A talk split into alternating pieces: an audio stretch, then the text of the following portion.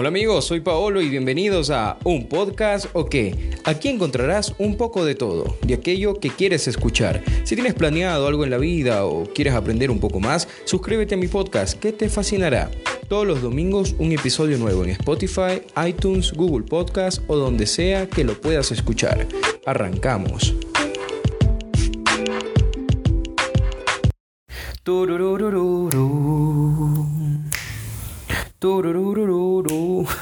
De, de verdad que qué gusto que, que a muchos de ustedes les ha parecido bastante agradable esto del intro que estamos haciendo, ¿no? Es interesante porque con el pasar de las semanas, con el pasar de los podcasts, muchos de ustedes ya lo identifican, ¿no? Ya escuchan un poquito el intro y ya se dan cuenta de que, ah, mira, este man está con algo nuevo o podemos escuchar alguna cosa que esté sacando, ¿no? Qué gusto, qué felicidad compartir con ustedes este cuarto podcast, cuarta semana, cuarto domingo que les estamos llevando a ustedes un nuevo episodio. Cuatro semanas, calendario, un mes, señores. Un mes desde que empezamos con este proyecto de los podcasts y videocast en YouTube.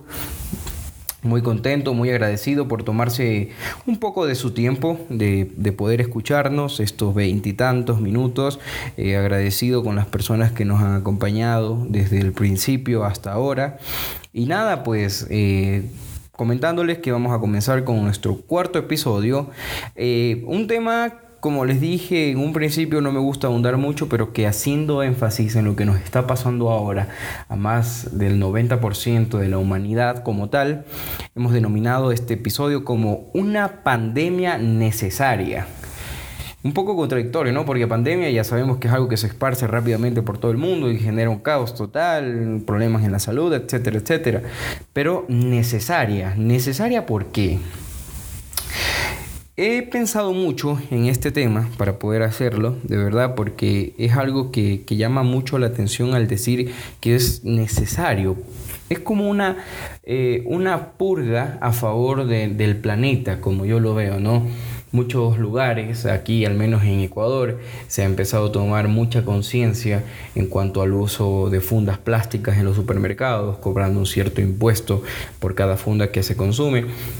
Obviamente eh, es un impuesto que tal vez a los ricos les hace mucho favor, ¿no? A, las industrias esto de las fundas, porque genera ingresos para ellos. Eh, es un, tema contradictorio, pero como yo lo veo es algo necesario. ¿Por qué? Porque simplemente en mi casa pasaba, en mi casa pasaba que eh, mi mamá iba a comprar al supermercado, ¿no? En las fundas de leche, cuando tú encuentras ahí las fundas eh, que vienen con leche, aparte hay un dispensario con fundas plásticas en el que te dice que tienes que poner tu leche ahí para luego, eh, para evitar que se te riegue o etcétera, etcétera. Tómalo solo como ejemplo la leche, ¿no? La leche en una funda y la funda dentro de otra funda que al momento de pagar va a ir dentro de otra funda. Es decir, tres fundas por un solo producto. ¿Cuánto demora en, desaparecer la funda? Bueno, esos son temas que ustedes ya lo pueden saber, pueden investigar. Son cientos de años para que un plástico desaparezca. Entonces es una contaminación tan solo hablando de un producto. Imagínense el resto de productos en los que también te obligan. Entonces con esto de que se ha empezado a utilizar este impuesto para el uso de las fundas, es un bien necesario, como yo lo digo, ¿no? La gente toma conciencia, tienes que empezar a llevar tus bolsitas, tus carritos, etcétera, etcétera, y evitar esto del consumo, ¿no? Estamos haciendo un bien a nuestro planeta. Ahora hablando en datos ya un poco más internacionales, saliendo un poquito de, lo que es mi país, vamos hablando de China e Italia, que mostraron importantes derrumbes en los niveles de dióxido de nitrógeno, que es el dióxido de nitrógeno, un gas tóxico que contamina el aire gravemente en medio de una actividad industrial reducida. Entonces, es esto, ¿no? Es un gas tóxico, algo que, se contamina eh, todos los días por la industria que tienen, más que todo China en general, por la industria que tiene, que, que son los que, mayores exportadores en todo el mundo. Entonces, al verse reducida esta industria, al verse reducido eh, el número de personas que van a laborar eh, y aparte de eso dejar los carros, etcétera, etcétera, todo ese humo, la capa de ozono ha mejorado notablemente, lo dicen los periódicos, lo dice la ciencia, que este agujero que estaba provocando daños en nuestros polos y, eh, y todo lo demás se ha ido cerrando, se ha ido disminuyendo, se ha notado claramente cómo esa capa de humo que parece neblina que contaminaba toda una ciudad, ahora ha desaparecido totalmente. En Italia tal es el caso del, de Venecia, ¿no? de los lagos, que con esto de los barquitos, que tú llegas, ah, mira, es una ciudad bonita, puedes ir en barquito con tu paseo y todo, pero ese barquito en el que tú te montas está generando contaminación en el agua. Tal es el caso que desde que empezó esto de la cuarentena y se ha visto, y se ha visto ¿no? la disminución de, de turistas, por ende ya no, ya no hay, ya no hay esto de los del del paseo en bote, es tanto que la claridad del agua, de las aguas de Venecia, es, otro atractivo turístico, ¿no? Ahora, no sabemos qué pasará cuando todo esto ya empiece a normalizarse, si de pronto tendrán un mayor control con, con los botes, con las lanchas estas que están ahí, con los motores que se utilizan, para tratar de mantener esto, ¿no? Porque es un bien necesario, es algo que sigue siendo bonito, o sea, Venecia va a ser Venecia siempre, eh, sus lagos van a ser hermosos, pero a ver si empezamos a tomar un poquito más de conciencia y vemos que todo esto que se genera por el turismo también es una contra contra el medio ambiente contra contra el medio, bueno, me redundé en palabras. Eh, se ha visto también muchos actos de bondad en varias personas, ¿no? Mucha gente, muchos grupos de amigos han hecho como fundaciones, ¿no? Eh, grupos, organizaciones sin fines de lucro que hacen es colecta de víveres, colecta de enseres, colecta de alimentos, banco de alimentos, ¿no? Y se encargan de distribuir a los pueblos más afectados, a los lugares o a las personas más afectadas. Son actos de bondad eh, que se ha visto en todo el mundo. Eh, aquí en Ecuador hay mucha gente, bueno, ciertos políticos, no todos, porque, bueno, son temas no aparte, pero aquí hay muchas personas, conozco a grupos de los scouts, etcétera, etcétera, que se han tomado un poco de su tiempo e inclusive eh, mostrándose a esto, saben que es peligroso no hacerlo, pero no hay algo que los detenga, porque más vale el corazón que ellos tienen, esas ganas, esa entrega que quieren darle para poder ayudar a los que más lo necesitan. Entonces es muy, muy, muy interesante, ¿no? Esos actos de bondad que se están viendo en todas partes del mundo. O sea, que están sacando nuestro lado más amable durante esta cuarentena para poder llegar a muchas personas y evitar que, que, la pasen mal, ¿no? Aquí en Ecuador, eh, al menos, hay un tema, hay una temática que se ha hecho que si tú estás con los víveres, eh, se te han acabado los víveres, se te, ha, se te ha acabado la comida, ya no tienes más, estás sin trabajo, estás sin desempleo, cuelga una bandera blanca encima de tu casa y todas las personas van a poder colaborar. Sabes que esa banderita está ahí y dices, mira, esa familia tal vez está necesitando algo. Bueno, vamos, ayudemos, démosle es algo no, es algo chévere. Eh, al menos Ecuador siempre se ha caracterizado por sus actos de bondad después de la tragedia del último terremoto que se vivió pues aquí en Ecuador hemos demostrado que sí, somos bastante solidarios con las personas que lo necesitan, ¿no? Además de eso, tú sabes, ¿no? De todo, de todo pro hay su contra. También hay personas dueños de lo ajeno, que están aprovechando la escasez de, personas, eh, que se dan ese tiempo de estos malnacidos, por decirlo así, para coger e ir a saltar y robar. O sea, saben que es un tiempo para cambiar, que las personas debemos meditar sobre la situación, ¿no? Y por más... Eh, jodido, por más jodido que esté la situación, por más jodido que estés, no hagas cosas malas, porque tú no sabes la realidad de esa persona que de pronto está arriesgando su propia salud y la de su familia por abrir un local e ir a robar, o sea, bueno, eso es, eh, es estúpido, eso es duro, duro, duro ver la realidad, duro ver, duro ver los videos de las personas, cómo, cómo se toman el tiempo para aprovecharse de esta situación y seguir haciendo el mal. Entonces, de todo lo bueno siempre va a haber lo malo, pero siempre hay que tratar de rescatar esos actos de fe, esos actos de solidaridad con las demás personas, ¿no? Bueno, volviendo un poco también a, a Italia, ¿no? Ellos también hicieron una tendencia alrededor del mundo eh, con la gente, ¿no? Como ellos iniciaron una cuarentena total, entonces la gente se vio en los balcones sacando música, sus saxofones, cantando vivamente, ¿no? Varios himnos de allá, de sus pueblos, y todos esos videos grababan y los compartían, entonces es algo bonito, ¿no? Al ver que dentro de todos los balcones una persona cantaba, otra persona tocaba el saxo, otra persona el pianito, muy bueno, ¿no? Muy bonito, muy bonito ver, tal vez pienso yo, ¿no? Tal vez que eran personas que, que, ni se conocían por el trabajo, porque tú sabes que el trabajo sale 7 de la mañana, llegas en la noche simplemente a coger, dormir y terminar más cosas del trabajo y al siguiente día repetir la rutina y capaz nunca te tomas el tiempo de saber, de coger, ir a tu balcón y ver qué es lo que te rodea, con quién estás viviendo, alrededor de qué personas, ¿no? Pero todo esto se ha hecho muy popular, muchos lugares han intentado hacerlo, DJs del mundo de, de igual manera, tal es el caso de uno de mis DJs favoritos, ¿no? Que es David Guetta en Miami hizo un concierto, un live concert, porque lo publicó por las redes sociales, benéfico, en el que tú podías ir sumando eh, dinero y, este, para poder ayudar a las demás personas. Entonces es interesante, ¿no? Cómo él abrió eso, un live concert gratuito, eh, en, esa comunidad de, de, rascacielos ahí en Miami, todo el mundo lo escuchó alrededor. Es increíble, ¿no? Cómo, cómo la gente se ha ido sumando poco a poco con tal de aportar un granito de arena para que esto de la pandemia se vaya, vaya mejorando, ¿no? Porque ustedes saben, ¿no? Lo que, lo que más va a doler de todo esto cuando esto acabe es la economía de muchos de nosotros que se vio bastante afectada, muchos locales cerrados, etcétera, etcétera. Eh, también hablando un poco más, esta cuarentena ha servido muchísimo para que gente haga emprendimientos, eh, busque maneras eh, de, de, poder eh, emprender en algo, basándose en la necesidad de algo para poder tú suplirla, ¿no? Con alguna idea, con algún proyecto. Yo lo hablé esto en mi podcast número 2, entonces son cosas interesantes que uno puede ir sacando. Gente que ha sacado a flote la creatividad que tiene a través de YouTube eh, creando ah, videos para YouTube. Bueno, lo que es tendencia hoy, hoy en día sí es bastante esto de la red TikTok, ¿no? Hay muchos TikTokers que, que han salido a, flote, ¿no? Y, es interesante. hay muchas personas que critican que sí, que un hombre no puede tener TikTok, etcétera, etcétera, que la mujer.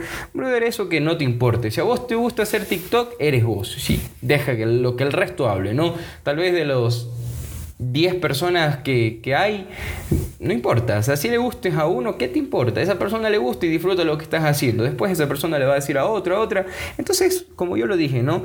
En el primer podcast, sabes que puedes. Ah, si a vos te gusta hacer TikTok, chévere, dale, sigue, ¿qué importa? Si a vos te gusta hacer videos en YouTube, bacán, adelante, hazlo.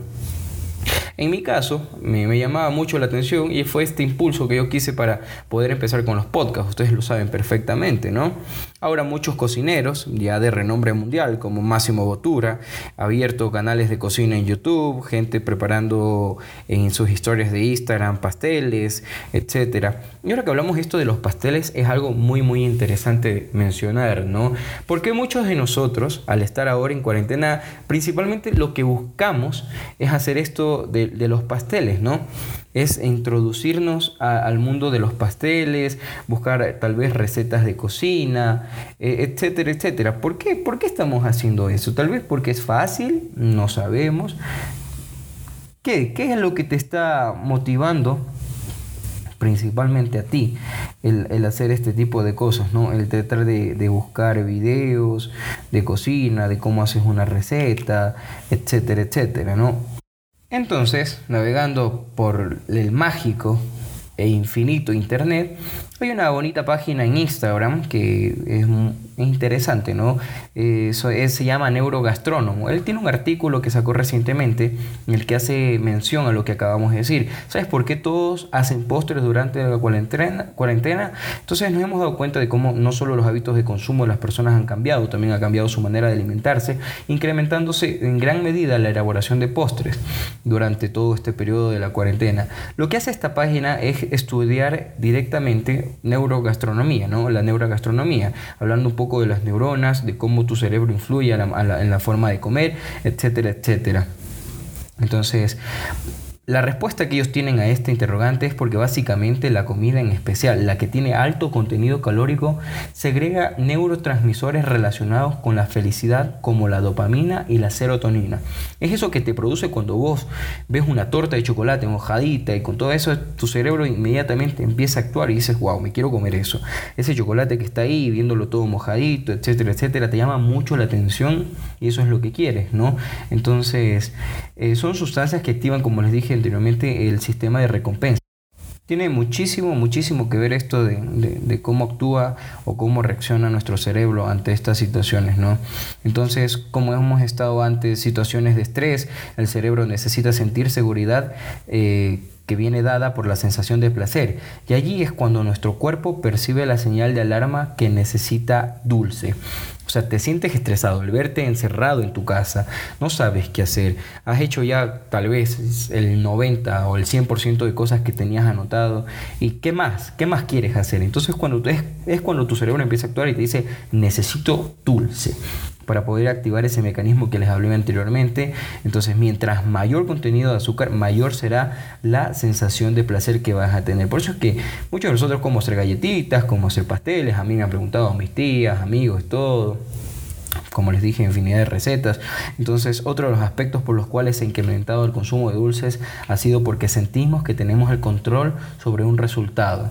Nos sirve como un distractor orientándonos a la atención en el presente y el éxito del resultado nos hace sentir bien como nosotros mismos. Entonces, como verás, todo se centra en que el cerebro necesita sentir primero seguridad para luego sentir el control a través del placer es interesante, ¿no? Es interesante saber cómo funciona todo esto. Entonces, haciendo énfasis nuevamente en una pandemia necesaria, ¿no? Ha sacado el lado positivo de todos nosotros, tal vez talentos que ni nosotros conocíamos, eh, cocineros, pintores, bueno, a mí me ha tocado hacer de todo, además de, de, de la cocina, he estado metiendo hasta en la construcción, porque uno busca qué hacer, ¿no? Entonces mi papá se le ocurrió hacer un nuevo baño un poco más alejado en el taller que él tiene para, que los clientes no estén cerca de nosotros, ¿no? Eh, hacer realidad esto del distanciamiento social. Entonces él contrató a los maestros para que se encarguen de, de todo esto.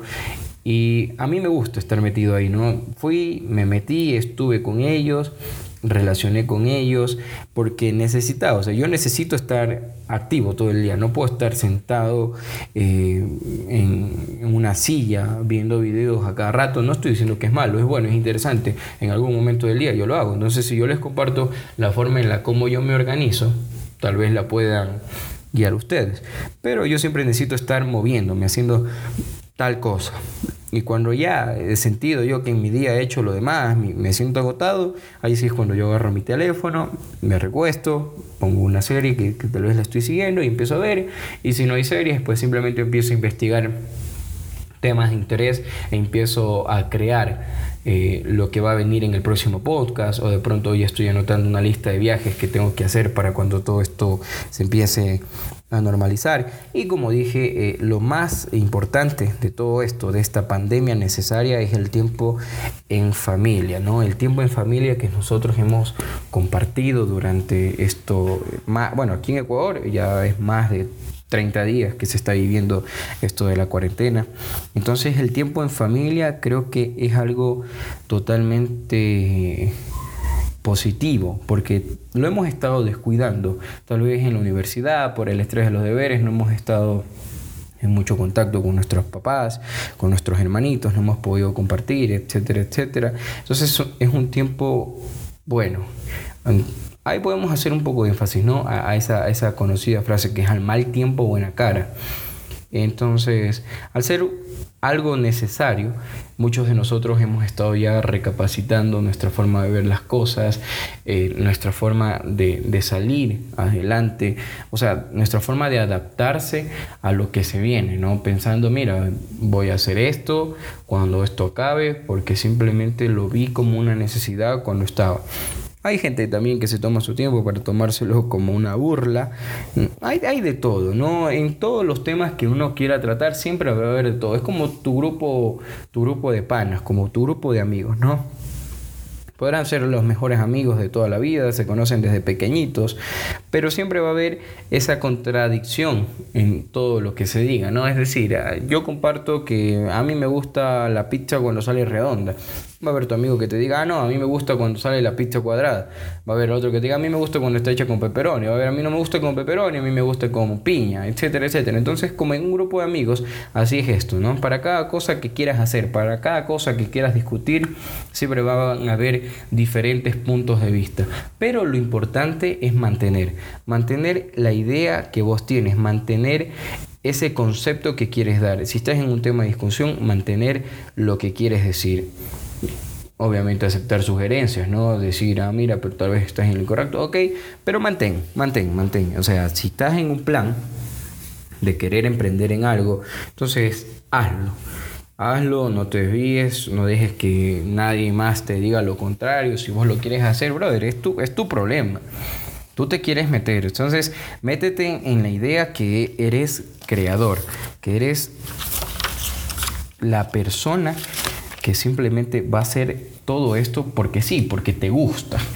Entonces, no hay que dejarnos opacar, obviamente, ¿no? Nosotros sabemos que hay inventores que, que han, han, salido y que perduran con, con, sus teorías, etcétera, etcétera. Está Thomas Edison, está Albert Einstein, muchas personas que, que han hecho cosas loquísimas y tú te pones al lado de ellos y dices como que, brother, estos manes hicieron esto, inventaron el foco, la teoría de la relatividad, etcétera, etcétera. ¿Y yo qué voy a hacer?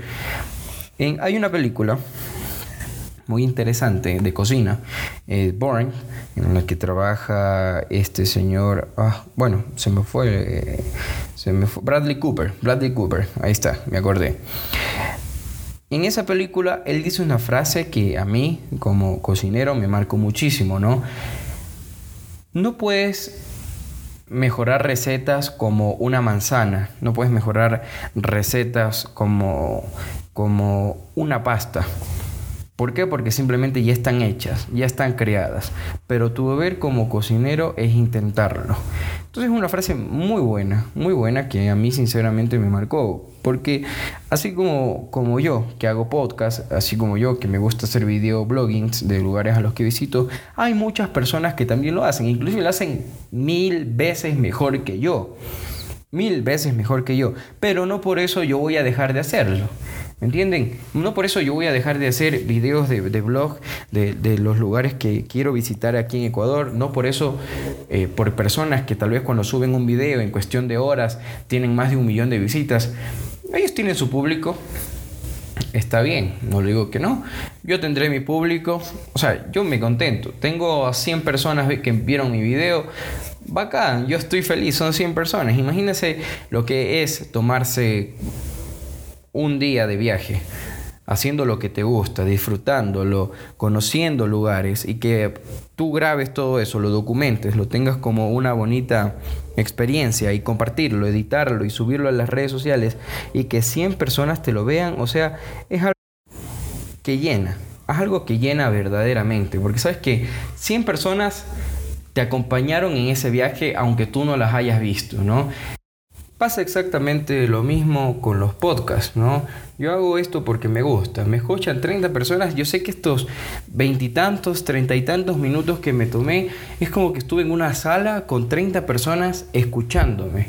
Entonces eso a mí, a mí me llena, ¿no? O sea, a lo que voy es que no importa al número de personas a las que quieras llegar. Simplemente hazlo porque te gusta, ¿no? Entonces que toda esta pandemia te sirva para reflexionar, para hacer las cosas bien, pensarlo, compartir y hacerlo, actuar, actuar ante todo. Y que nos quede como, como resultado final las consecuencias positivas que han traído. Yo sinceramente feliz porque ha sacado el lado podcaster que, que he tenido oculto y lo estoy haciendo, ¿no? No soy profesional en el área, no soy profesional en la materia, no tengo los equipos necesarios, pero lo hago porque me está gustando. En el mundo, eh, pues el, impacto ambiental que esto ha tenido es considerable, es un respiro que se ha dado bastante para, para la capa de ozono, para los bosques, entonces es, es necesario, ¿no? Todo esto es necesario, hay que verle siempre el lado positivo de las cosas. Como lo dije, hay un lado bueno, hay un lado malo. Pero siempre tratando de ver lo positivo. Hemos dicho lo que teníamos que haber dicho en este podcast, eh, muy contento, muy feliz de poder compartir nuevamente con ustedes este cuarto podcast, como lo dije, estamos cumpliendo ya un mes desde que empezamos este proyecto, dedicándolo con mucho cariño para ustedes. Si les gustó, por favor, suscríbanse a este podcast, suscríbanse a este videocast en YouTube, como vamos Paolo, para recibir todos los domingos las notificaciones pertinentes para que ustedes puedan venir y tomarse esos 20 minutos que, tienen medio libre o mientras están haciendo sus cosas, lavando los platos, barriendo la casa, ponernos ahí y poder escuchar todo lo que decimos.